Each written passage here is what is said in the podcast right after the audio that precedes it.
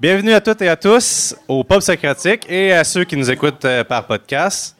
Nous sommes au bar euh, Nin Quasi Simple Malte à Montréal sur la rue Saint-Hubert. Alors, euh, bienvenue au Pub Socratique. Alors, quelle est notre mission au Pub Socratique ce soir? On veut favoriser un dialogue à la fois riche sur le plan intellectuel et relationnel. Alors, c'est dans nos missions, notre mission. On cherche à cultiver un esprit critique, une écoute attentive et la prise de parole réfléchie. On donne à chaque pub l'occasion d'interagir avec un enjeu religieux, social, culturel et politique ce soir, dans le but de faire grandir une réflexion chrétienne approfondie et une réflexion aussi intellectuelle approfondie. Alors, nos pubs sont soutenus par trois, trois partenaires. Mouvement Jeunesse, Multic et P2C. Ce sont eux qui vont pouvoir aux ressources pour pouvoir organiser ces belles soirées-là. Alors, on a parlé de laïcité en septembre.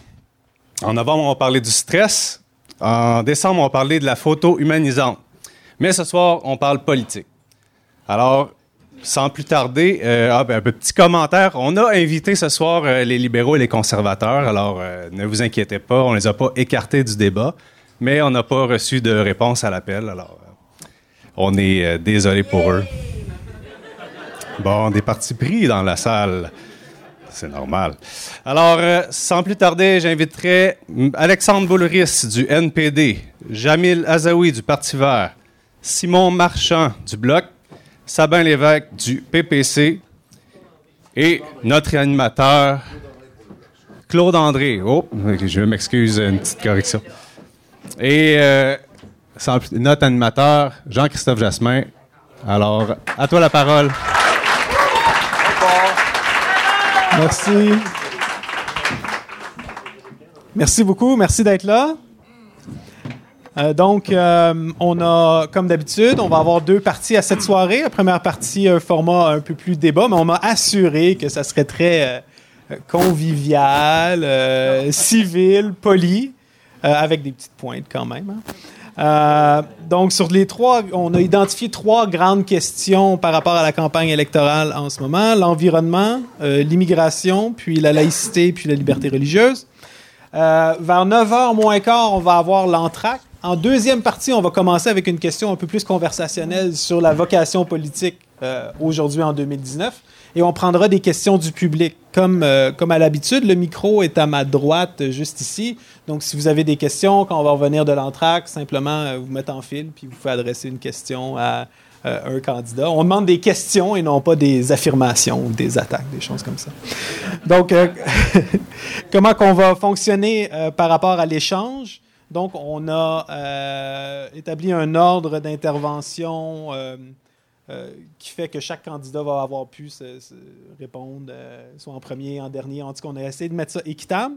Chaque candidat va avoir deux minutes pour répondre à la question. Après 15 secondes, je vais donner un petit coup sur ma bouteille. Et après deux minutes, ça va être trois petits coups. Comme ça, on veut s'assurer que chacun ait un, temps de parole équitable. Et une fois que chaque candidat va avoir répondu à la question, euh, chaque candidat aura une minute ensuite, dans le même ordre, pour euh, poser une question ou répondre, ou euh, on ne veut pas dire attaquer, mais pointer peut-être une incohérence d'un collègue ou quoi que ce soit. Et, encore une fois, ce sera les mêmes, les mêmes règles de, clignage pour s'assurer du maintien du temps. Donc, est-ce que vous êtes prêts? Oui. Parfait. Environnement. Ah non, en fait, excusez-moi. On vous avait dit que vous auriez chacun deux minutes pour vous présenter avant qu'on commence euh, euh,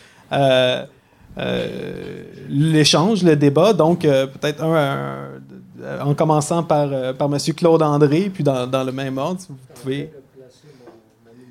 Votre minuteur, oui. je, je m'en occuper de tenir le, Je vais vous faire un petit clin d'œil. Non, ça, c'est moi qui. qui...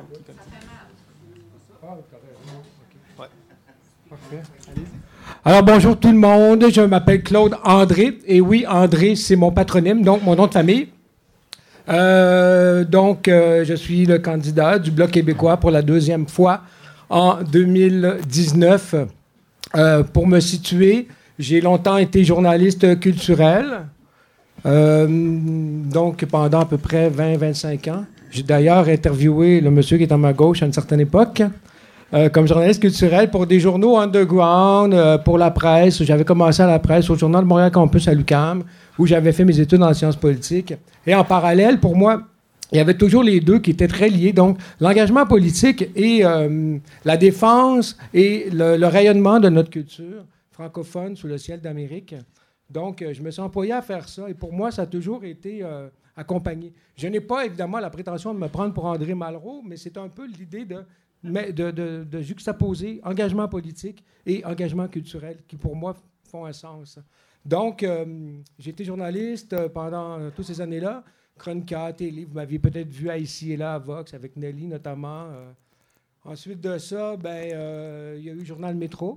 Toujours la même chose, donc défendre l'expression francophone, etc. J'ai écrit trois livres deux essais, euh, deux livres culturels, un avec euh, Laurent Jalbert, un autre avec Paul Darèche, et le troisième qui est un essai politique qui analyse le, code figure du printemps québécois, euh, où je, parle de marketing politique et de, déploiement de ce qu'on appelle des wedges politiques, des stratégies de division. Et bon, ça, c'est. maintenant, je suis au bloc parce que tout ça vient un peu cristalliser tout l'engagement intérieur dont je viens de vous faire part. Et pour moi, le bloc, donc, c'est des, des, c'est des engagements forts et porteurs en matière, évidemment, de laïcité, d'environnement, de vivre ensemble, évidemment, de retour de la fierté nationale, etc. etc. Merci.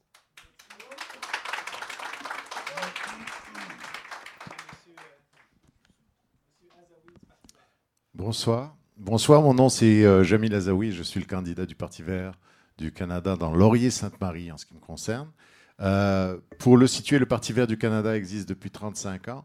Et depuis 35 ans, le Parti vert du Canada, c'est le porte-parole des scientifiques, des chercheurs, des écologistes. Depuis ces chercheurs scientifiques et écologistes qui, depuis des décennies, se sont frappés à des murs d'indifférence, le Parti vert du Canada, comme les partis verts à travers le monde, ont été cette petite flamme qui leur ont permis de garder l'espoir pendant ces décennies qu'un jour ils seraient entendus. Et on pense, et il est clair à voir les programmes des partis politiques aujourd'hui, qu'ils ont été entendus.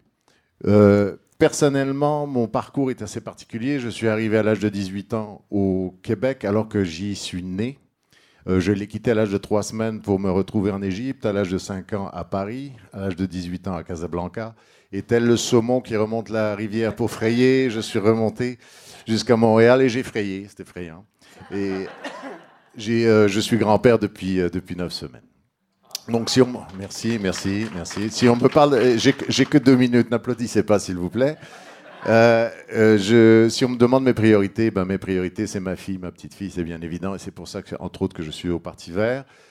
j'ai eu plusieurs vies. J'ai commencé à m'occuper d'artistes très connus, enfin que j'ai fait connaître, des gens comme Richard Desjardins, Dan Bigra, Luce Dufault. C'est des gens de gauche, mais je m'occupais de gens de droite pour ça comme, euh, comme, comme les Francis Cabrel, les Julie Masse et, j'en passe. Euh, j'ai ensuite une autre vie, j'ai ouvert des salles de spectacle, le grand medley au centre-ville, le petit medley ici même, je suis le fondateur en 2000. Et euh, nous avions ici 35 employés dont nous payons les, et 70 avec le Gainsbar dont on paye les études universitaires. Donc la philanthropie fait partie de ma vie. Ici même sur cette scène, j'ai commencé à chanter. Euh, Claude André euh, m'a euh, critiqué de la bonne façon d'ailleurs. Merci, merci, merci. Je, te remercie. Tu peux pas dire je suis mauvais maintenant. Et, puis finalement, pour, me retrouver comme je sors, mon, ma dernière job, directeur des communications du réseau des banques alimentaires du Québec, encore en philanthropie. C'est tout.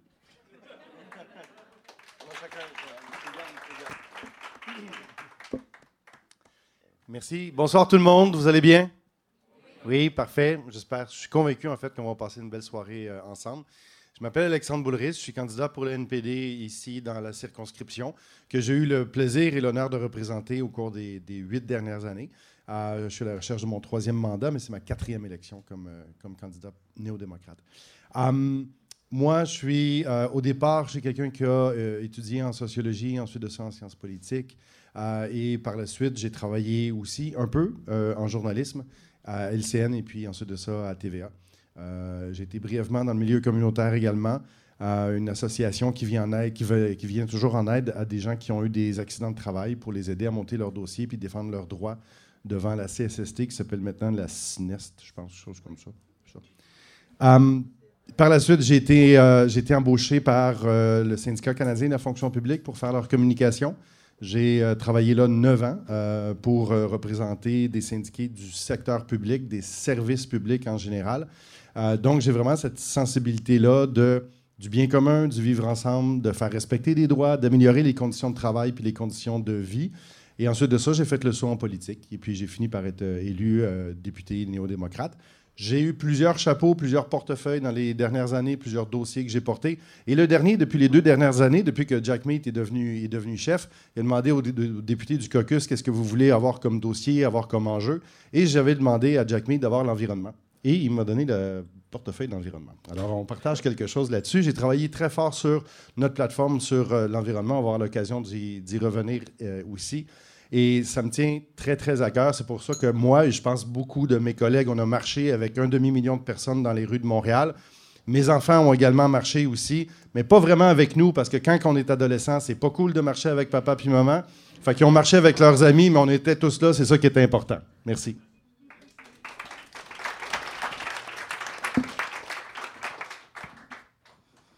Bonsoir tout le monde. Merci beaucoup d'être venu. Merci au Pop Socratique pour l'organisation de l'événement. Merci aux autres candidats de partager ce moment-là euh, avec moi. Je m'appelle Sabin Lévesque, je suis candidat du Parti populaire du Canada dans Outremont. Euh, et puis moi, ben, mon expérience euh, de vie est assez simple. Je suis étudiant à l'Université de Montréal. Je complète actuellement une maîtrise en philosophie. Mais auparavant, en fait, j'ai fait un baccalauréat en mathématiques physiques. Donc vraiment un changement de domaine pour moi. J'ai jamais été quelqu'un de très politisé ou très politique. Euh, de nature, j'ai vécu un changement de paradigme dans ma conception de la politique. Il y a, quelques années, j'ai eu une transition, qu'on va dire, d'un un, un peu une forme de conservatisme. Je dis tout le temps de père en fils. Tu sais, c'est pas des questions que j'avais trop réfléchi. Vers une forme de libéralisme vraiment classique, euh, où ce que j'ai découvert les notions de liberté. Et puis pour moi, ben, quand Maxime Bernier a parti le Parti populaire euh, l'année passée, euh, j'ai regardé la plateforme, la plateforme me convenait, puis aussi euh, le franc-parler, euh, la façon que Maxime Bernier essaie de faire de la politique, euh, vraiment franche, de ne pas jouer au jeu, de satisfaire à des groupes d'intérêt particuliers, mais essayer de vraiment mettre en place des politiques qui sont ensemble. C'est comme je disais le temps, qui sont bons pour l'ensemble de tout le monde, mais pour personne en particulier. Je pense que c'est très difficile au niveau politique de mettre ça en place, mais au final, je pense que c'est ça que je veux, c'est ça que je voudrais qu'il soit mis de l'avant. Et puis, je veux pousser dans ce même sens-là. On va voir où ce que la- la- l'aventure politique euh, va m'amener. Euh, évidemment, c'est la première fois que je me présente en, en politique en 2019. J'avais dirigé la campagne du Parti populaire euh, l'hiver passé pendant l'élection partielle. Merci.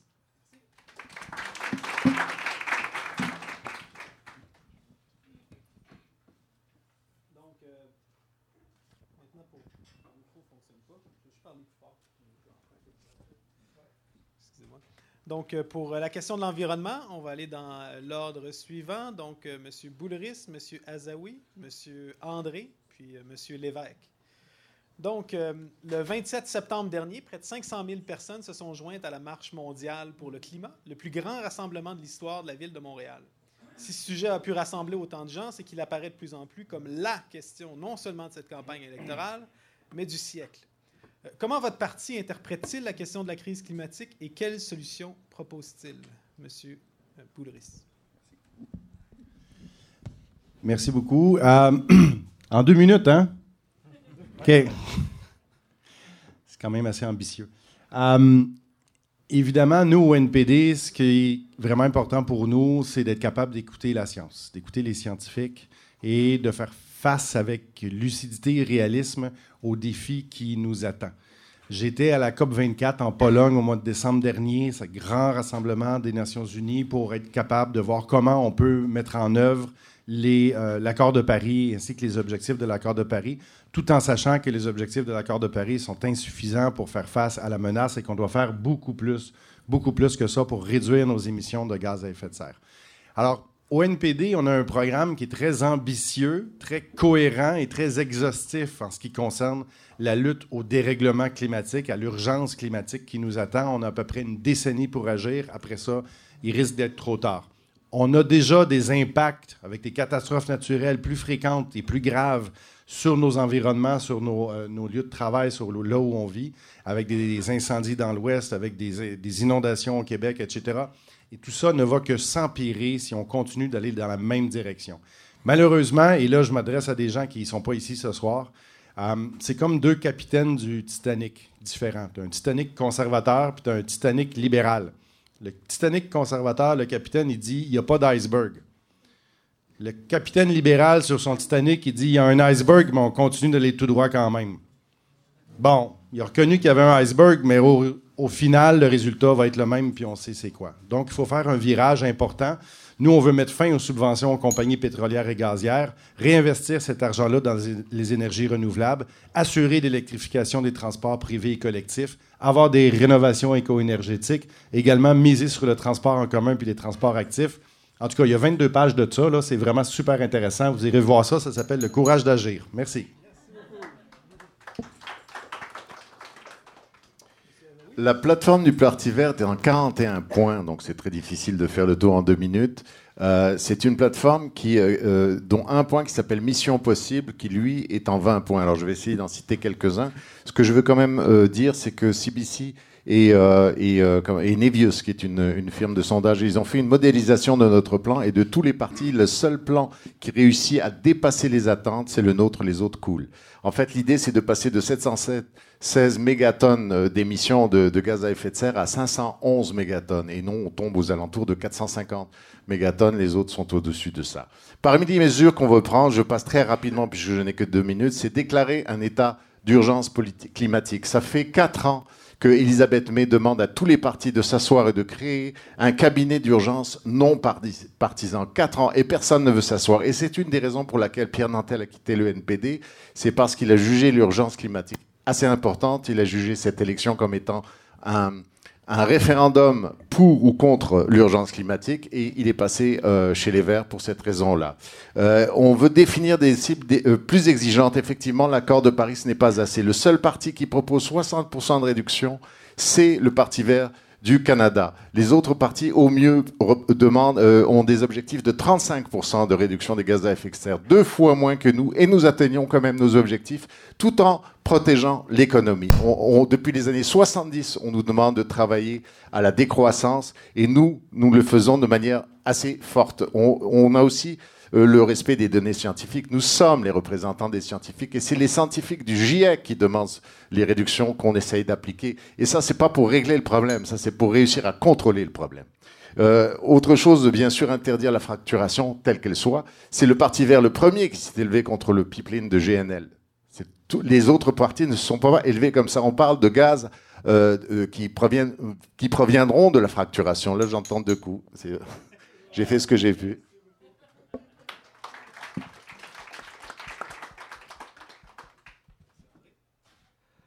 Le Canada est une pétromonarchie, au même titre que l'Arabie saoudite, que euh, le Venezuela, bon, le Canada, que la Russie. Le Canada est une pétromonarchie et qui, dirige le Canada? Ben, c'est une oligarchie, une clique, hein, une oligarchie néolibérale qui donne le là, qui donne, qui indique au gouvernement, à l'État, quelle décision il doit prendre. On le voit par exemple avec le gouvernement Trudeau on a nationalisé un pipeline pour le prix de 4,5 milliards de dollars. On a nationalisé un pipeline, Trans Mountain. On a donné des subventions en 2018 de l'ordre de 19 milliards. Donc, et on nous dit, de l'autre côté, ah, on veut réduire notre dépendance au pétrole, on veut Mais pourquoi vous pensez qu'on a donné cet argent-là? Pourquoi on a investi là-dedans? C'est parce que il y a une intention, c'est l'exportation. D'ailleurs, le Canada a été construit là-dessus. A été construit sur le Stanley Ryerson, c'est un grand intellectuel dont le, nom euh, est celui de l'Université à Toronto, a écrit Le capitalisme et la confédération. Donc, c'est basé là-dessus. Et c'est sûr que ça va continuer dans ce sens-là. Donc, nous, ce qu'on propose, c'est vraiment au bloc, c'est vraiment une. Parce que la politique, c'est un rapport de force. On est au club socratique, on va, on va en parler. Donc, un rapport de force. S'il n'y a pas d'incitatif, on peut faire des incantations magiques, mais s'il n'y a pas un rapport de force, les choses ne vont pas changer. C'est pourquoi nous, on propose une péréquation verte. Grosso modo, c'est quoi une péréquation verte? C'est au lieu de donner, comme c'est le cas actuellement, selon les revenus des, citoyens des provinces, bon, l'idée c'est de, si tu es un gros émetteur de GES, tu payes. Si tu es un bon joueur, tu reçois. Puis on prend la moyenne pour fixer le tout. Il y a d'autres mesures qui reviendront plus tard.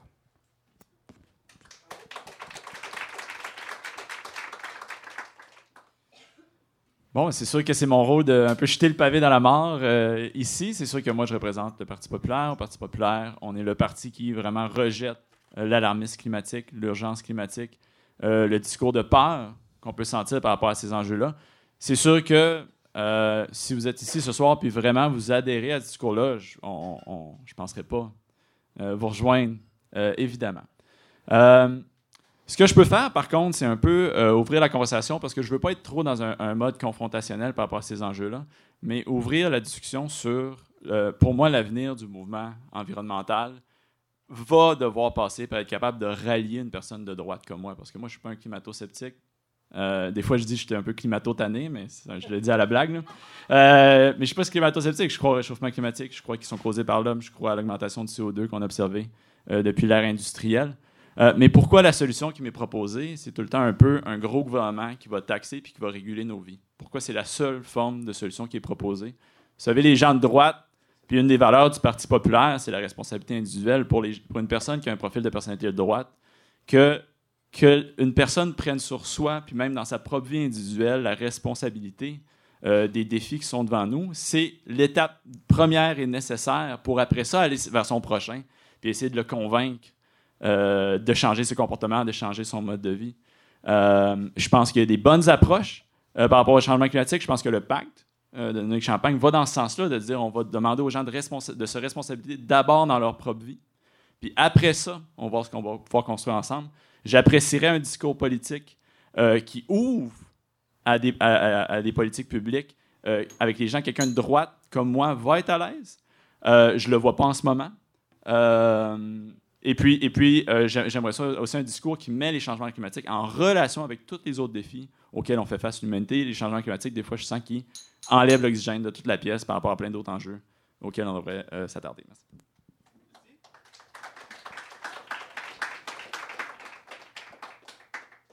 Donc maintenant, euh, dans le même ordre, mais pour une minute, donc chaque candidat peut répondre ou rajouter dans, le même ordre. Monsieur Bouleris. Merci beaucoup. Um, une minute.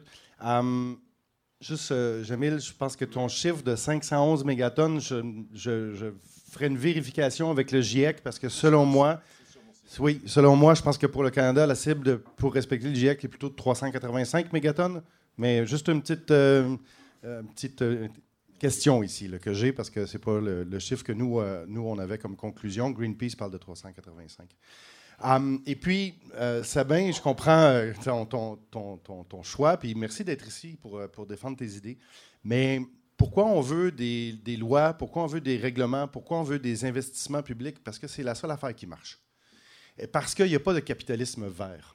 La volonté d'avoir un profit à court terme est telle qu'on l'a vu dans les dernières années, si on laisse les entreprises faire ce qu'ils vont faire, c'est polluer, sacrer leur camp, puis nous laisser avec les pots cassés par la suite. Si on n'a pas des initiatives puis une orientation claire qui est donnée à la société, ça ne fonctionnera pas.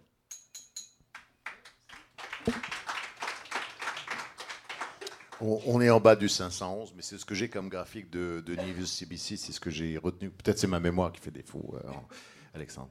Euh, euh, j'allais dire quelque chose d'intelligent il y a deux secondes, mais en répondant à ça. Ah oui, euh, il y a une chose que peu de gens savent, c'est la manière de, vérité, de vérifier les émissions de pollution des usines au Canada. Ce sont les usines qui nous fournissent leurs propres rapports. C'est les usines elles-mêmes, les pollueurs eux-mêmes, qui font leurs propres rapports de pollution. Est-ce que j'ai quelque chose à rajouter à ça, jeune homme? Euh, pour, pour, abonder dans le sens d'André, effectivement, nous avons depuis, nous sommes une colonie à la base, le Canada. Donc notre, il n'y a rien qui a changé pour ça. On exporte nos richesses vers l'extérieur. Et on a toujours continué à le faire pendant des siècles. Il faudrait que ça arrête maintenant.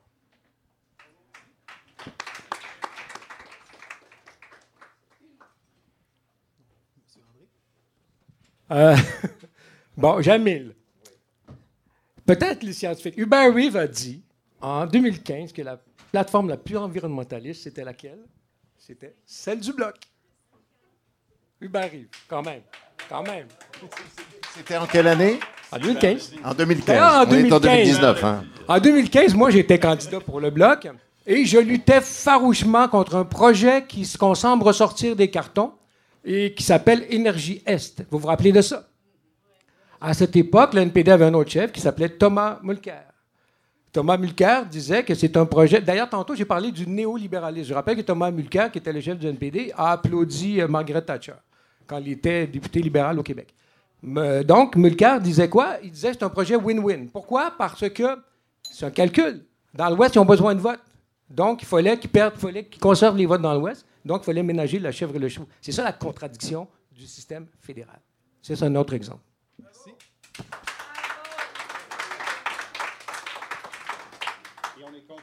en 2019? Hum, euh, ouais, je vais prendre une minute rapidement. Euh, j'apprécie euh, le commentaire euh, vraiment, mais c'est sûr que j'ai toujours de la misère à comprendre pourquoi les personnes de gauche vont tout le temps être capables de soulever très rapidement les enjeux systémiques avec le capitalisme, mais incapables de reconnaître les enjeux systémiques avec le gouvernement. Je pense que il y, a des problèmes d'instatifs, il y a de la capture réglementaire, il y a toutes sortes de considérations qu'il faut être réaliste par rapport au gouvernement dans sa capacité à tout faire les bonnes choses qu'on voudrait qu'il fasse pour nous. Ça, c'est mon premier point. Le deuxième point aussi, j'aimerais savoir, c'est où la place du nucléaire dans vos, dans vos plateformes? Parce qu'on dit qu'on on est la voix des scientifiques. Je parle, M. Jamil, encore une fois, on est la voix des scientifiques. Il y a un gros consensus scientifique par rapport aux physiciens et aux ingénieurs qui travaillent dans le domaine de l'énergie que le nucléaire devrait avoir une première place dans toute forme de transition énergétique, puis je le vois aucunement adressé par aucun parti qui pense que les changements climatiques sont si importants. On n'a pas les mêmes lectures. Je peux répondre? Tout simplement. non, si, mais, si vous commencez. Euh, regardez. Euh, ce que je proposerais, par contre, pour la prochaine série, c'est qu'au lieu de donner une minute à chacun, si je vous donnais cinq minutes euh, ouvertes, est-ce que vous seriez à l'aise et responsable avec ça ou vous préférez qu'on garde le temps? Oui, ouais, ensemble, c'est ça. C'est peut-être au public de, faire la de, retenir leurs questions pour la fin. Il va y avoir des questions en deuxième pour, pour le nucléaire, à la fin, il va y avoir une période de Mais questions. Moi, j'aurais peut-être une proposition. On devrait, pendant la période d'échange, juste avoir le droit à poser directement une question à l'autre. Avoir un 5 secondes juste pour poser une question, puis la personne va avoir une minute pour répondre à la question. Si vous êtes à l'aise avec ces changements-là. Euh, moi, je demande le vote de la salle. Est-ce que la salle est à l'aise avec ça? on fait un référendum. C'est bon, on va essayer ça. On va rester, on va rester au, même ordre avec la, prochaine question, donc les deux minutes euh, chacun. Euh, et, après ça, on va essayer donc euh, un, temps, un temps ouvert de cinq minutes. On verra comment ça va. Puis sinon, on verra peut-être une autre alternative. Ouais, je suis désolé, c'est pas si fort comme sonnerie. Euh. bon. Euh, immigration et crise des réfugiés. Maintenant, pour euh, l'ordre, ça va être l'ordre contraire. En fait, Monsieur M. Lévesque, M. André, M. Azaoui, suivi de M. Bouleris. le Canada est depuis toujours un pays d'immigrants, des premiers colons aux réfugiés irlandais de la Grande Famine à la crise des réfugiés syriens. Plusieurs d'entre nous sont immigrants ou enfants d'immigrants. Nos églises en particulier ont accueilli nombre de réfugiés et de demandeurs d'asile.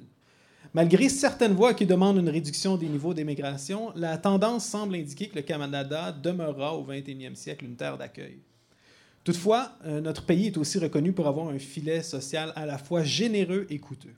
Comment votre parti propose-t-il de traiter de ces questions d'une manière à la fois humaine et durable? Donc, euh, M. Lévesque, pour commencer. Euh, c'est sûr qu'au Parti populaire, encore une fois, on, jette un peu le pavé dans la mort sur cet enjeu-là. Euh, l'immigration, pour moi, c'est la grande question qui fait face à l'Occident en ce moment. Euh, qu'est-ce qu'on veut par rapport à l'immigration? Qu'est-ce que ça veut dire? vouloir plus d'immigration ou moins d'immigration? encore une fois, je, suis un peu étonné quand j'entends des argumentaires de la part de la gauche moderne, mais qui, qui sont parfaitement à l'inverse de la gauche des années 80, de sortir des arguments néolibéraux économiques que l'immigration, c'est bon pour l'économie et donc pour fournir aux jobs, puis au manque de jobs, à pénurie de main-d'œuvre, euh, on, ouvre les vannes. Euh, je pense que les êtres humains, on est plus que des homo economicus. Je pense qu'on est ancré dans des traditions, dans des valeurs, dans des mœurs, euh, dans, un tissu social qui est composé de toutes sortes de choses qu'on partage en commun. Puis si on considère ça, ben à ce moment-là, la question à se poser, c'est par rapport à l'immigration, c'est quoi le taux qu'on fait rentrer? C'est quoi notre capacité à intégrer ces immigrants-là pour qu'ils viennent faire partie euh, de la société canadienne. Euh, je pense, puis, d'ailleurs, ça a été mon expérience sur le terrain, nos idées par rapport à l'immigration sont le mieux reçues par des communautés immigrantes. Puis une raison pour moi qui est assez simple par rapport à ça, c'est qu'eux comprennent très bien qu'est-ce que ça veut dire avoir une identité nationale. Ils comprennent très bien, pour eux, c'est noir sur blanc. Puis quand ils arrivent ici, puis ils ont choisi le Canada, puis arrivent au Canada, puis entendent quelqu'un comme Justin Trudeau déclarer en début de mandat le Canada est un pays post-national sans identité propre, ça, ça, ça ne compute pas dans leur cerveau. Euh, pour eux, ils veulent devenir Canadiens, puis on leur envoie comme message d'être Canadien, c'est rien, ça fait, référence à rien en particulier. Euh, justement, on, est juste des personnes, des, tribus qui vivons les unes à côté des autres. Euh, évidemment, bon, j'ai ma perspective aussi québécoise, qui est une critique du multiculturalisme à l'anglaise par rapport à ces questions-là. Mais pour moi, c'est important qu'on soit assez des adultes pour avoir cette conversation-là sans se traiter de racistes les uns les autres par rapport à ces enjeux-là. Merci. Merci beaucoup. Maintenant, M. André. Euh, les chiffres, ça serait comme ça serait long pour. Euh, on va rester dans la philosophie. évidemment, nous, euh, au Bloc, on est contre le multiculturalisme canadien. Et ce n'est pas parce que. Il faut faire attention, quand on parle de multiculturalisme, ce n'est pas qu'on est contre la diversité. Loin de là. Loin de là. Nous sommes en faveur de l'interculturalisme. Donc, ce sont deux paradigmes complètement différents. Il y en a un qui est anglo-saxon, qui est inspiré donc euh, de, l'héritage britannique, qui est celui du Canada anglais. Et c'est celui dont mon collègue de l'extrême gauche, de, moi, dont on parlait tout à l'heure. C'est-à-dire qu'on a affaire à une espèce de, mosaïque. C'est beau, une mosaïque. C'est une courte pointe où les, communautés sont comme ça, mais ça ne te touche pas. Donc, nous, qu'est-ce qu'on propose? C'est l'interculturalisme. L'interculturalisme, c'est un socle où les gens, à travers un socle commun qui est la langue française, qui est la, la laïcité, qui est les valeurs de respect, d'égalité homme-femme, à partir de ces valeurs-là, que tout le monde danse ensemble au lieu de danser dos à dos. Donc, qu'est-ce qu'on veut? C'est un métissage. Et non pas une juxtaposition de communautés isolées les unes les autres. On a, fait, on a déposé un projet de loi pour que le Québec soit exclu du multiculturalisme de la charte qui été euh, sanctionnée en 88, la sanction royale. Et les autres partis ont voté contre, sauf trois dissidents, et je les salue, du NPD. Malheureusement, il n'y en, a pas un ici ce soir. Mais ils ont voté donc contre la ligne de parti et en accord avec ce projet de loi qui nous retirerait de la loi sur le multiculturalisme canadien, qui ne reconnaît pas que nous sommes une nation, qui ne reconnaît pas que nous ayons une histoire différente, une culture différente, une façon d'aménager le vivre ensemble différent. Merci.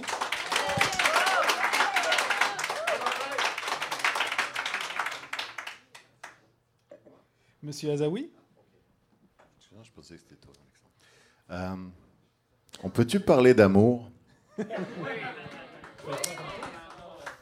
La source de tout conflit, c'est l'incompréhension. On m'a dit ça à l'âge de 17 ans dans une abbaye en France. C'était le très révérend père supérieur Montserrat.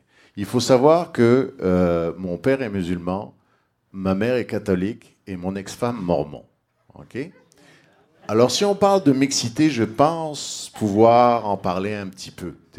Euh, et euh, je pense qu'il y a eu beaucoup d'erreurs commises. Ne, serait-ce que cette... Il y a beaucoup de bonnes intentions. Je ne pense pas qu'il y ait vraiment de mauvaises intentions. En tout cas, je ne les vois pas, mais je pense qu'il y a beaucoup de maladresse.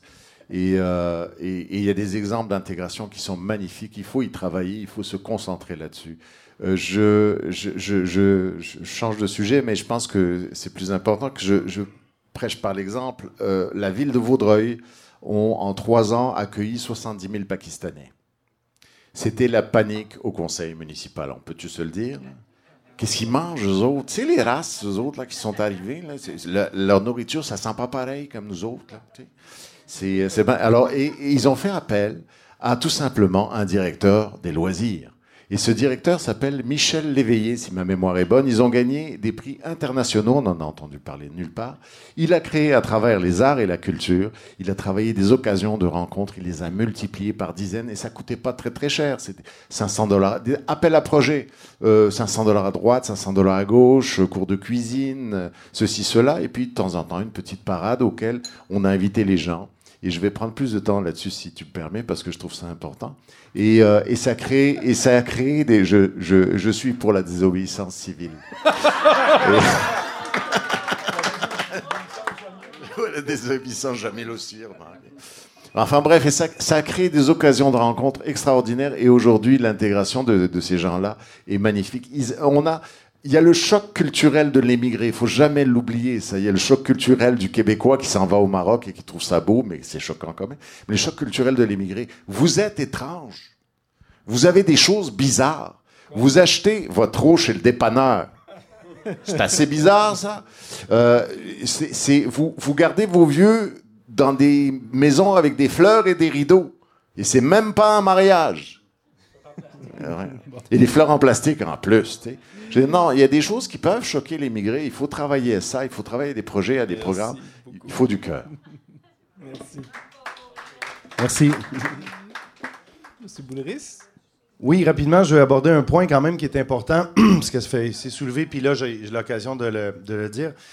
Au NPD, on est capable d'avoir des discussions entre euh, deux nations, entre euh, des gens des immigrants récents ou plus anciens, avec des gens des Premières Nations. On est très fiers d'ailleurs, parce que là, on n'en a pas parlé des Premières Nations, mais c'est quand même important quand on parle d'identité et d'immigration, euh, d'être le parti avec le plus de candidats et candidates qui viennent des Premières Nations et des Autochtones, mais aussi le parti qui a le plus grand pourcentage de femmes qui sont candidates et le plus grand pourcentage de personnes racisées également. Et ça, c'est parce qu'on veut refléter la diversité du Québec et du Canada moderne. On a des discussions au NPD parce que le multiculturalisme fait partie de notre programme politique, mais je vais te surprendre peut-être, Claude, l'interculturalisme est aussi dans le programme. On a les deux notions qui sont là, parce qu'on est capable d'avoir cette discussion-là. Personnellement, je suis plutôt d'accord avec toi sur l'interculturalisme, mais j'ai aussi plusieurs collègues de travail qui ont une vision plutôt anglo-saxonne de multiculturalisme, et on peut avoir cette discussion-là et trouver des terrains d'entente. Moi, ce, qui, m'énerve dans le débat sur l'immigration, ce n'est pas les chiffres, parce que les chiffres, ce n'est pas, pas, très important. C'est quand il y a des partis de droite ou d'extrême droite qui cassent du sucre puis qui font de la petite politique sur le dos des immigrants, des immigrantes, sur le dos des réfugiés également, comme quand on dit, le Parti conservateur, qu'il y a des gens qui rentrent de manière illégale au Québec, au Canada, c'est pas vrai. Personne n'est illégal. Il y a des entrées irrégulières. C'est pas une question de légalité. Et moi, je pense qu'on doit faire un effort, on doit faire très attention à ces dérives-là qui visent à diviser les gens selon leur apparence ou selon d'où ils viennent dans le monde. Et on doit travailler sur un vivre ensemble et un bien commun. On est capable d'avoir des dialogues interculturels, savoir qui on est, mais également avoir une approche positive envers l'autre. Sur la question des réfugiés, si on ne fait pas attention, et là, c'est quelque chose qui revient à l'environnement, c'est pas juste des réfugiés politiques ou des réfugiés économiques qu'on va avoir demain, c'est des réfugiés climatiques. Et ça pourrait être des dizaines de millions de dollars. Alors, de, millions de dollars, de dizaines de millions de personnes. Alors, il faut Et ça va coûter des dizaines de millions de dollars. Merci. Quel lapsus. Les tensions étaient là. ça arrive, des lapsus. Euh, donc, on va essayer ça, un cinq minutes d'échange ouvert sur la question de l'immigration. Vous avez beaucoup parlé de, la question euh, de, l'accueil, de l'intégration.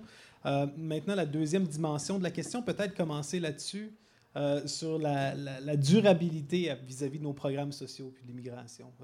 C'est-à-dire comme les coûts sociaux liés à l'immigration, puis comment est-ce que on peut être à la fois accueillant puis généreux. Euh, bon, mais vu que je parlais de dollars il n'y a pas longtemps, je vais continuer là-dessus. Euh, nous, au NPD, on a une approche où, oui, on est très, très fiers de nos programmes sociaux qui, oui, sont généreux, ils doivent être améliorés. Je pense que l'assurance maladie doit être bonifiée. Je pense que l'assurance médicaments doit être publique et universelle. Mais on a aussi une notion qui vise à lutter contre les inégalités sociales, c'est-à-dire qu'il faut aller chercher les moyens de nos ambitions. Et ces moyens-là, ils se trouvent dans la poche de super millionnaires puis de super riches qui ne payent pas leur part, qui ne payent pas leurs impôts puis leurs taxes ici, qui vont mettre leur argent dans des paradis fiscaux. Et je pense que si on est capable d'aller chercher cet argent-là, si on est, comme nous au NPD, on est le seul parti qui dit on doit taxer les super riches qui ont des fortunes de plus de 20 millions de dollars. Ça, c'est 5,6 milliards de dollars qu'on va aller chercher chaque année en leur imposant seulement une taxe de 1% Avec cet argent-là, on est capable d'avoir encore une meilleure filet social puis des meilleurs programmes sociaux. Il faut juste aller chercher l'argent là où elle est.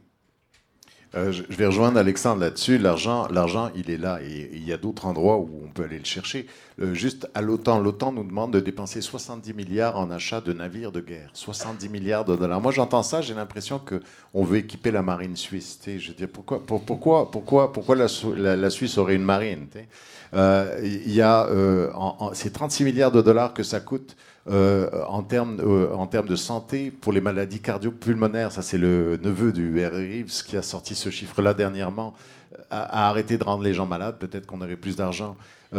parmi parmi les, les programmes, parce qu'on n'a pas vraiment parlé de ça, mais les programmes effectifs pour accueillir nos gens et qui soient productifs et qui coûtent moins cher et qui contribuent à notre société, il y a la mise à niveau des diplômes. Moi, quand je suis arrivé ici, j'avais l'équivalent d'une troisième année de cégep, à peu près, à l'âge de 18 ans. Et je venais de l'école royale militaire de Sorès. Ça, c'est une école, c'est un des plus hauts niveaux de France. Je me suis. Aucun, aucune prétention là-dessus. Là-dessus, je me suis fait virer au bout de six mois. Mais, mais j'étais quand même dans un des plus hauts niveaux de France que le Shah d'Iran a fait, que Chirac a fait. C'est des, des grandes écoles. Et ici, on m'a demandé de recommencer en secondaire 1. Ici même, au Petit Medley, le monsieur qui a fait le ménage pendant 12 ans, était ingénieur en génie civil albanais. 12 ans à 12 et 50 de l'heure. Alors, il va falloir peut-être être responsable lorsqu'on reçoit les gens. Ils ont peur de nous. un, émigré, il ne faut pas oublier qu'un émigré peut avoir peur et peut paniquer, autant que nous avons peur de lui. C'est comme un chien et un chat qui se reniflent pour essayer de voir s'ils vont être capables de s'accommoder. C'est exactement ce que c'est. Donc, il faut prendre le temps, il faut tendre la main. Quelqu'un d'autre veut intervenir? Ben, déjà, dans la prémisse de la question, il y avait quels sont les coûts sociaux, vous avez dit. Donc, il faudrait peut-être arrêter de voir aussi l'immigration comme un coût social. Ben, c'est peut-être une richesse sociale aussi. Euh, problème, on a déposé un projet de loi, Mario Beaulieu, qu'on n'a pas nommé, a déposé un projet de loi qui voulait faire en sorte qu'il euh, y ait une reconnaissance, une connaissance minimale du français pour obtenir la citoyenneté au Québec. L'idée derrière ça, c'est une idée d'intégration. C'est pas, c'est sûr qu'à première vue, on peut, ça peut sembler, par la démagogie, ça peut sembler dire, c'est on divise, c'est pas ça du tout. L'idée, c'est que le but, c'est quoi? C'est de faire de l'intégration. Sur les 200 000 emplois disponibles au Canada, la moitié sont au Québec. Or, si tu veux aller travailler, te trouver une job, mais tu parles juste anglais, parce que le message qu'on envoie quand tu émigres au Canada, c'est qu'il y a deux langues officielles, mais il y en a une qui n'est pas importante. Puis si tu parles anglais, ben, tu vas pouvoir te démerder. Donc, c'est évident que si tu es un immigrant, tu vas prendre la, langue de la majorité, du plus fort. Donc, avec cette loi qui permettrait de faire venir des immigrants qui parlent le français et des incitatifs sur le plan fiscal qui permettraient l'immigration en région, ça contribuerait à cet interculturalisme-là. Et en plus, ils auraient des jobs au lieu d'être euh, comme ça, euh, à attendre leur tour ou à faire des jobs, comme tu disais tantôt. J'ai rien contre les laveurs de plancher, c'est noble, mais on peut aspirer à plus éventuellement dans la vie. Et il y a un autre dossier qui n'est pas dans le programme, mais que je pense personnellement, c'est le corporatisme professionnel. C'est ça, quand tu parles de la non-reconnaissance, c'est un espèce de corporatisme professionnel qui font qu'il y a des petites cliques d'ingénieurs, de, ci, de ça, qui, parce qu'ils veulent, ils veulent garder leurs privilèges puis garder ça hermétique, qui empêche la reconnaissance des diplômes. Merci.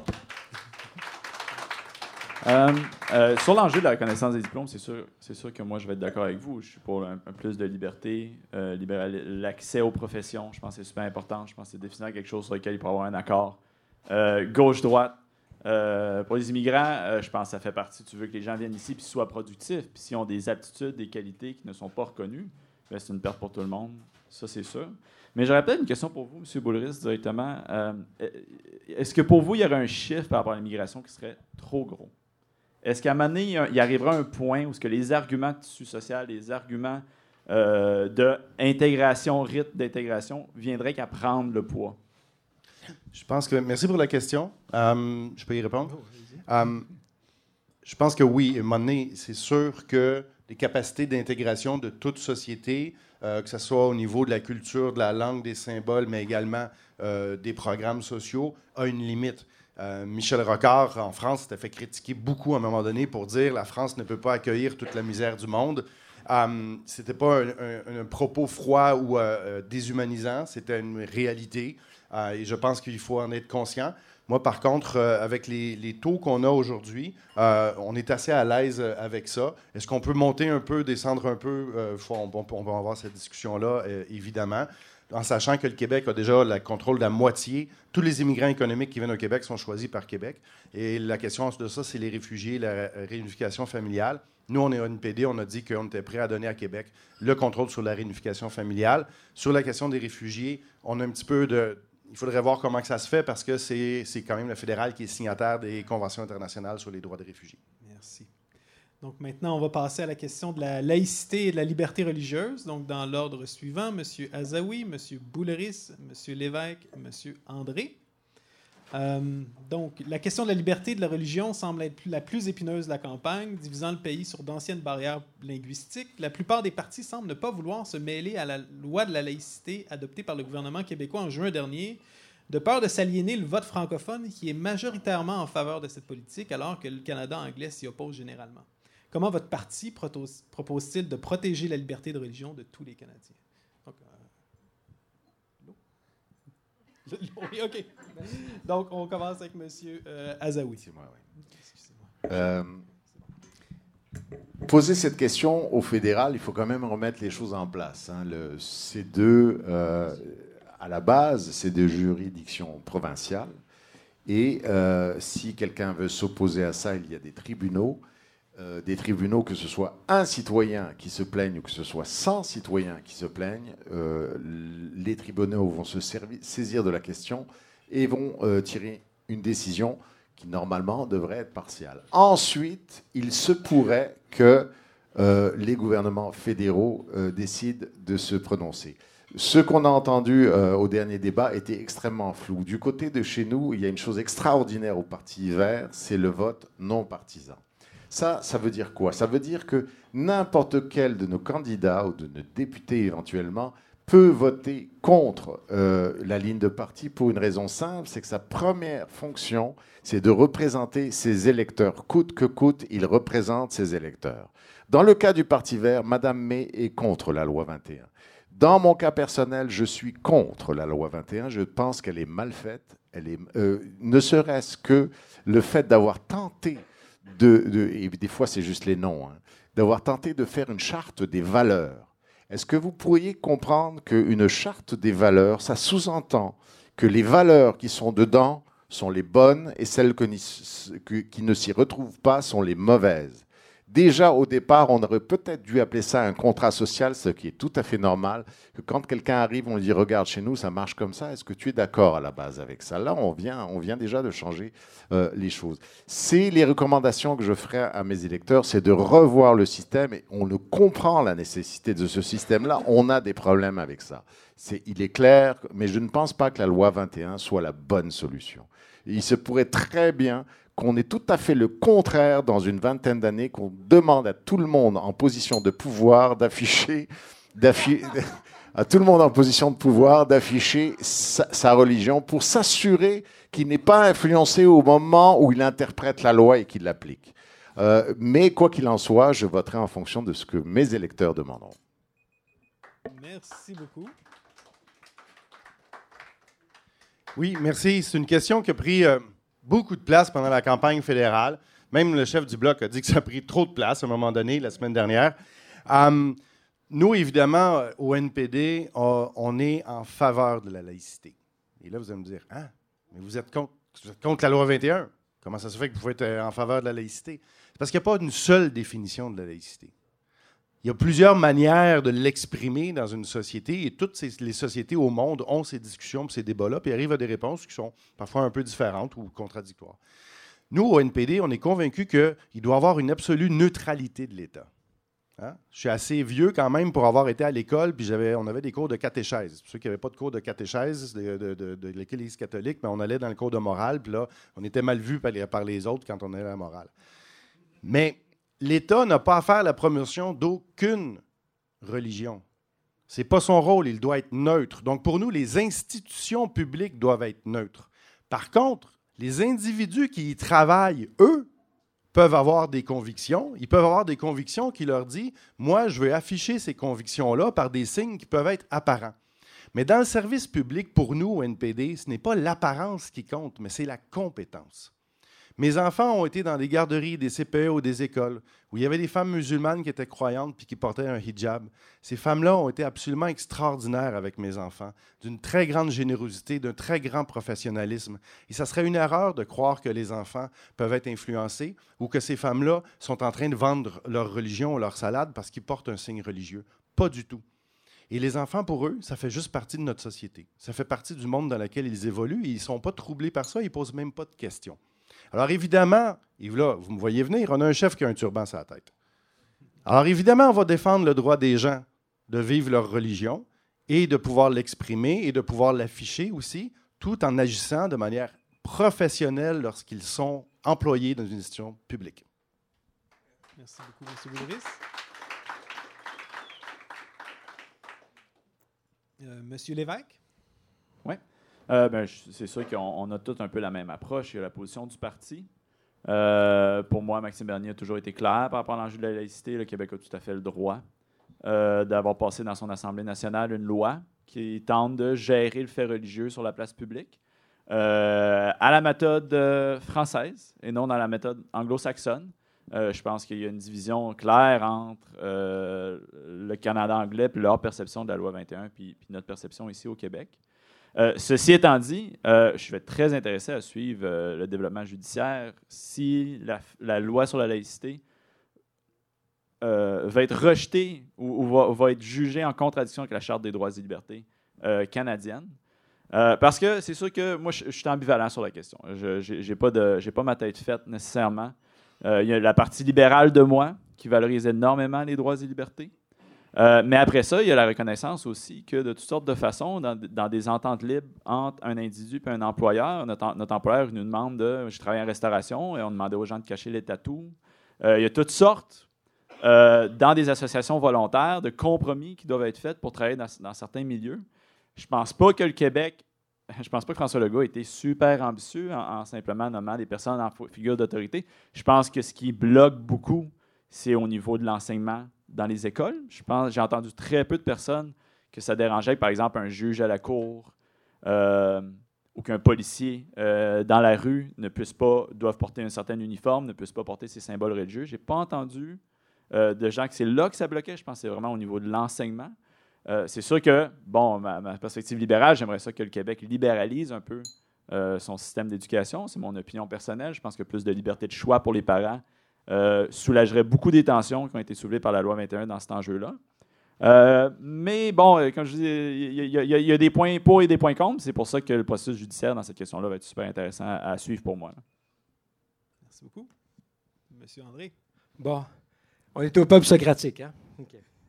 Euh, je donne des cours, moi, sur le libéralisme et sur le plan de la légitimité. Si on, on regarde la lég- légitimité, on regarde les trois grandes révolutions des Lumières, euh, il est évident que la laïcité, la séparation de l'Église et de l'État, quand ça s'est produit, c'était pour éviter des conflits. Il y avait eu, euh, des, grands, des, tueries sauvages en- l'endroit des, euh, à l'endroit des protestants en France, la, Saint-Barthélemy. Bon, l'histoire de France a fait en sorte qu'en 1905, on a adopté la loi sur la laïcité. Euh, sur le plan du libéralisme, d'un côté, on reconnaît la liberté de croyance religieuse, mais d'un autre côté, on reconnaît la liberté de conscience. Donc, sur le plan de la légitimité, moi, je dis à mes étudiants et mes étudiantes, on peut se réclamer tous les deux du libéralisme, qu'importe le camp que l'on choisit. Donc, maintenant, la question devient politique. Et là, quand elle devient politique, à un moment donné, il faut se poser la question qui tranche? Est-ce que c'est la population? Est-ce que ce sont les juges? Là, en ce moment, c'est, ce sont les juges. La population au Québec, la discussion sociale, elle a eu lieu pendant 12 ans. Tous les arguments ont été entendus et on en est arrivé à un consensus. Contrairement à ce que mon ami Jamil disait tan- tantôt, on ne parle pas ici de la Charte des valeurs de Pauline Marois, qui était très mal nommée et qui était plutôt mal foutue, j'en conviens. On parle ici de la loi 21, qui est plutôt un consensus qui va, euh, je pense, qui a l'ensemble de la population québécoise. On parle de 70% de la population qui est en faveur. Et un des problèmes du Canada anglais, c'est que les gens aussi euh, se demandent si ça ne serait pas intéressant pour eux d'avoir une charte ou un, une- un équivalent de la loi 21, dont les électeurs du NPD à 60 nous apprenaient le devoir. Donc, nous, on porte les consensus de notre Assemblée nationale souveraine à Ottawa. Merci. Merci beaucoup.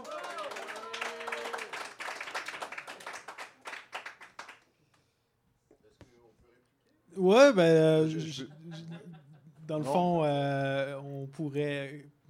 je ne sais pas comment m'y prendre pour cette fois-ci. Euh, Laisse-moi parler deux secondes. que- Je ouais, vais juste parler deux secondes. Bon, non, non, je, regardez. je- non, je veux juste Je vais m'assurer parce que chacun vous ayez à peu près une minute. Ok, ça va être un vous, 30 vous secondes. pouvez échanger dans l'ordre que vous Ça voulez. va être un Allez-y. 30 secondes. Je voulais simplement dire que euh, le Parti vert est vraiment dans le sens de ce que tu disais, Alexandre. euh, Et il est clair, peut-être j'ai pas été assez clair sur le fait que nous, sommes, nous sommes pour un, un État laïque. hein, il est bien clair. C'est- Ce qu'on trouve bizarre, et, et qu'on soupçonne, euh, on soupçonne beaucoup de démagogie là-dedans, c'est que euh, nommez-moi un problème qu'il y a eu avec un enseignant ou, qui portait la kippa ou une enseignante qui portait le voile. On n'en a jamais entendu parler nulle part. Pourquoi on parle d'un problème qui n'existe pas? Pourquoi on fait des lois sur un problème qui n'a jamais existé? Non, mais je, vais- je- je vais peut-être répondre à ça rapidement parce que je, vais- je vais vous laisser répondre. Moi, je pense que je- l'enjeu. Je veux juste rappeler une chose. Ça Ouais. posait pas de problème quand on a déconfessionnalisé les écoles, hein, qui étaient des écoles catholiques. Ça posait, est-ce que ça causait un problème? Non, parce que c'était la majorité catholique. Quand on a retiré la croix à l'Assemblée nationale, ça causait pas de problème non plus. Euh, c'est interdit aussi de porter un symbole politique quand tu es enseignant. C'est interdit déjà. Pourquoi? Est-ce que ça va à l'encontre d'une communauté? Pas du tout. Parce que l'État doit être neutre et le jugement de la Cour suprême de 2015 au Saguenay concernant le conseil municipal de la ville de Saguenay arrivait à la conclusion que dans l'exercice de leurs fonctions, les représentants de l'État, pas la laïcité de J. Proc, là, quand tu es un employé de l'État, tu représentes l'État. Et pour assurer la liberté de conscience et la neutralité, tu ne dois pas afficher de religion. Ça ne veut pas dire de ne pas en avoir. Ça veut dire pendant ton chiffre de 9 à 5, où tu es salarié, où tu représentes l'État. De, de plus, quand tu portes un uniforme, ça va de soi. Donc, tu es neutre. C'est tout.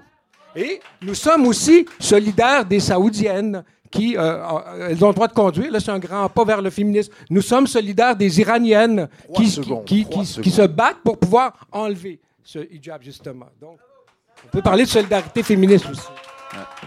Donc, donc, si j'ai bien compris, si j'ai bien compris, il faut être apparemment neutre. Non, mais, non, mais moi, moi, j'ai l'impression que c'est pas une approche pragmatique sur cette question-là. Je pense que c'est une approche déontologique de principe. C'est le principe qui est mis de l'avant. Puis, puis s'il y en avait eu des problèmes dans les années passées, auriez-vous pour la loi 21 tout soudainement? Peut-être que oui. Moi, moi, je pense que les Québécois, ils n'ont pas voté sur une question pragmatique sur les effets. C'est une question de principe. C'est quoi le principe de la laïcité? Puis comment est-ce qu'il s'exprime dans la société québécoise? Je pense que c'est pas une, Moi, je voudrais euh, intervenir là-dessus pour dire que, évidemment, au NPD, on est contre la loi 21, c'est évident. Mais on a toujours dit, puis on respecte la souveraineté de l'Assemblée nationale de légiférer dans ses compétences. Le débat a eu lieu. Il y a eu un vote. Il y a eu euh, une majorité de députés qui ont voté en faveur. Il y a eu deux partis qui ont voté, qui ont voté contre aussi en Chambre. Et on, on respecte tout à fait ça. Mais là, on nous pose la question sur notre, euh, notre avis. Alors, je vais vous le donner. Là. Euh, et un des principes qui est important aussi dans nos sociétés, c'est-à-dire que on est une société où, avec l'histoire, on s'est rendu compte qu'il fallait protéger les minorités.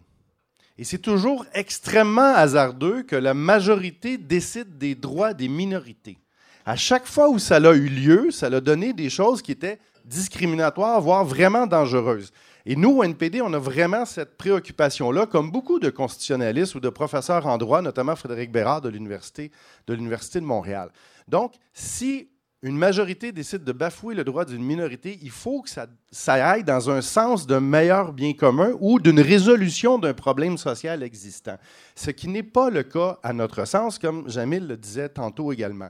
Donc, faisons très attention et c'est tellement présent dans cette approche-là que les clauses dérogatoires pour échapper à la Charte canadienne des droits et libertés et à la Charte québécoise des droits et libertés a été mis même à l'intérieur de la loi avant qu'elle puisse être contestée.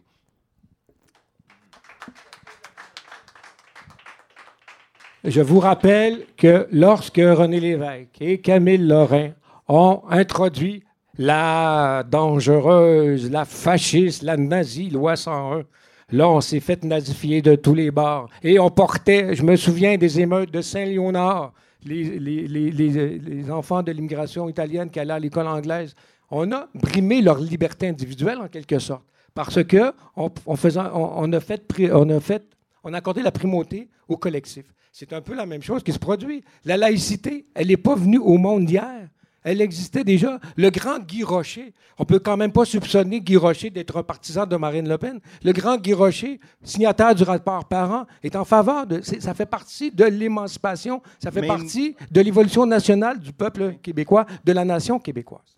Dans le cas de la loi 101, Claude, c'est exactement ce que je disais tantôt. Puis nous, au NPD, on défend la loi 101, on défend tellement la loi 101 qu'on voudrait qu'elle soit appliquée aux entreprises de juridiction fédérale qui existent au Québec.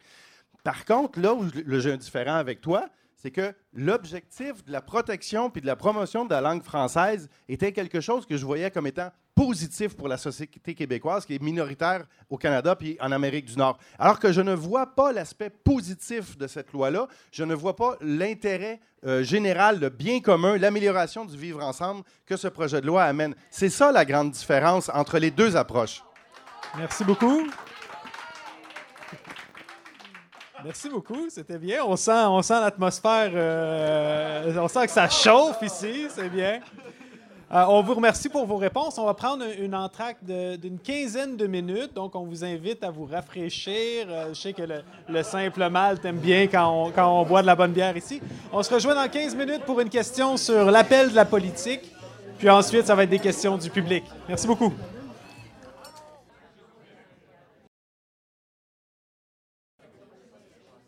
Donc, on va avoir euh, une dernière question euh, qui vient de moi, qui vient de l'organisation de la soirée, par rapport à l'appel de la politique. Puis ensuite, on va ouvrir le plancher à la période de questions. Euh, donc, vous allez pouvoir vous mettre en ligne derrière mon ami Benjamin là-bas qui est au micro. Et aussi, je ne sais pas si c'est fait en ce moment, mais il va y avoir un numéro de téléphone qui va être euh. Donc, si vous êtes du genre timide et vous voulez euh, texter votre question, euh, vous pourrez le faire. Vous, vous n'avez pas besoin de texter vos questions. Donc, on vous prie de ne pas appeler, mais juste texter vos questions, s'il vous plaît. Donc, pour la prochaine question, l'ordre sera le suivant. C'est avec M. André, M. Lévesque, M. Boulris et M. Azaoui. Par rapport à l'appel de la politique en 2019. l'appel? ben, l'appel de la politique, euh, c'est pas en 2019. Pour moi, euh, c'est dans ma chair. C'est depuis. Euh, ben, je suis un enfant de Rosemont, donc puis j'ai connu les, conflits linguistiques, ethno-linguistiques. Puis, en fait, c'était les enfants de l'immigration italienne. On était à la frontière de Saint-Léonard. C'est un peu après la crise du 2022. Euh, qui faisait du français. Un jour, euh, un jour c'était un mardi, je pense, Robert Bourassa a eu du courage. Et ce jour-là, il a déclaré que le français était la langue officielle. Il y a eu des manifestations, etc. Donc, j'ai grandi là-dedans. Et euh, je trouvais ça bizarre parce que les, enfants de l'immigration italienne, qui étaient des anglophones, on se battait vraiment assez violemment dans la rue. C'était pas, c'était, pas quand même l'Irlande, mais quand même c'était assez violent.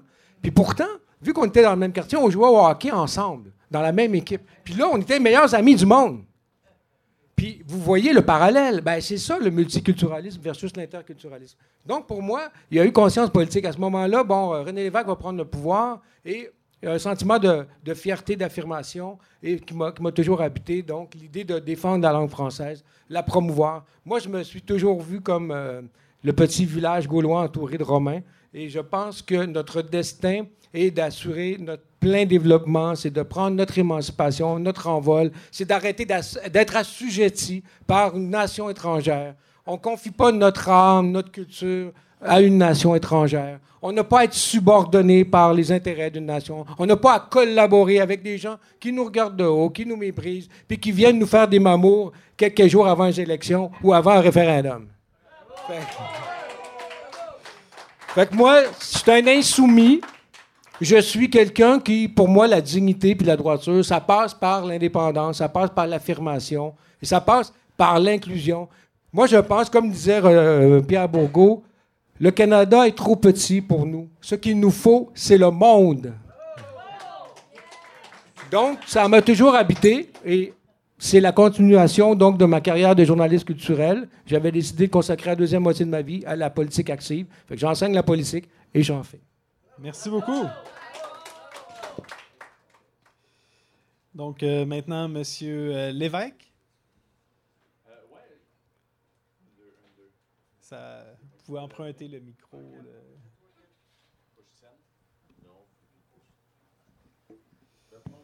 Oh, oui, fonctionne? Je l'ai nommé un peu dans, dans, ma présentation, mais, mais, je vais aller plus loin. Euh, j'ai découvert les notions de liberté à 27 ans. Pour moi, ça a été un changement paradigmatique. Toute ma réflexion, toutes les sphères de ma vie y ont passé. Euh, comme un changement de paradigme pseudo. J'étais encore dans cette réflexion-là. Ça m'amenait à justement vouloir euh, explorer ces idées-là en maîtrise. Et puis, bon, il y, a une double motivation pour moi. Il y a de vouloir voir le côté pratique de la politique, puis pas juste être dans ma tête, dans les livres, dans des réflexions très théoriques comme les philosophes peuvent l'être des fois, puis comment je peux l'être parfois. Il y a vraiment de voir la politique, ça se, fait comment sur le terrain. puis plus largement, je pense que justement, pourquoi est-ce qu'on a fait le choix de la liberté? Pourquoi est-ce qu'on a choisi la démocratie libérale il y a 200 ans? Moi, ce qui m'étonnait, c'est pourquoi, à 27 ans, je l'apprends. On vit dans une démocratie libérale. Je pense qu'il y a très peu de personnes qui préfèrent un argument fort pour la liberté. Euh, puis moi, c'est vraiment la valeur primaire. Euh, il y, a aussi des, éléments catalysateurs. Euh, j'ai étudié en mathématiques, mathématiques physiques, comme je l'ai dit plus tôt. il y a eu un événement très fort dans le milieu de la physique qui s'est produit il y a peut-être un an et demi. Euh, il y, a un professeur au CERN euh, qui a fait une présentation euh, où Ski avait fait une énorme étude très détaillée, statistique, qui, qui, avançait la thèse que, en fait, a, s'il y a une forme de discrimination envers les femmes en physique, en fait, c'est une forme de discrimination positive, selon les données que lui avançait. C'est une conversation qui, était tout à fait légitime. Et puis, il y, a une, il y, a une, pétition qui a circulé dans le monde de la physique qui demandait que la personne perde son emploi. Euh, puis pour moi, ça a comme été un peu un flash de me dire il y a une vague illibérale en société, et de la gauche et de la droite, parce qu'on a oublié pourquoi la liberté. Et euh, même si je voudrais euh, avancer mes propres projets, vivre ma conception de la vie bonne, malheureusement, je sens que le politique ne me laissera pas tranquille. puis le politique va constamment vouloir s'ingérer dans ma vie. et donc, d'une façon, je dis je fais de la politique parce que je veux éventuellement plus avoir à faire de la politique. j'ai beaucoup d'autres choses à faire dans ma vie, j'ai plein de projets, j'ai plein d'ambitions. Euh, puis c'est un peu pour ça euh, qui m'a amené. Puis bon, euh, sur le plan fédéral en ce moment, oui, excuse. Maxime Bernier chantait qui représentait ça. Merci. Monsieur Bouleris.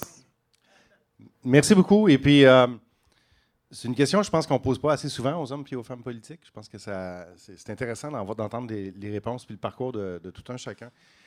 moi, je vous dirais, au NPD, avec, surtout avec Jack Layton, quand il nous a quittés, il a écrit une très belle lettre aux, citoyens et aux citoyennes il terminait par, euh, en anglais, Love, Hope and Optimism.